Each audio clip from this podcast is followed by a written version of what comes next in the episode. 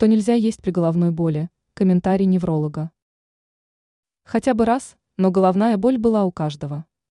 При этом мало кто с такой проблемой обращается к доктору. Это проблема. При любых недомоганиях консультация специалиста точно не будет лишней. Следует помнить и про некоторые другие правила. Если беспокоит головная боль, то нужно убрать из рациона продукты, которые могут только ухудшить ситуацию. Как отметил невролог Игорь Мацокин, следует отказаться от шоколада, цитрусовых, а также от жирных сыров. Об этом медик рассказал во время интервью для издания IF. Кроме этого, нельзя пить спиртное. Нужно понимать, что алкоголь расширяет сосуды и способен усугубить состояние больного. Мацокин в беседе с журналистами добавил, что не нужно слишком долго принимать обезболивающие, а иначе могут начаться негативные последствия.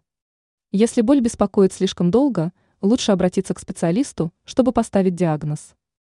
Ранее мы рассказывали, как избавиться от головной боли без таблеток.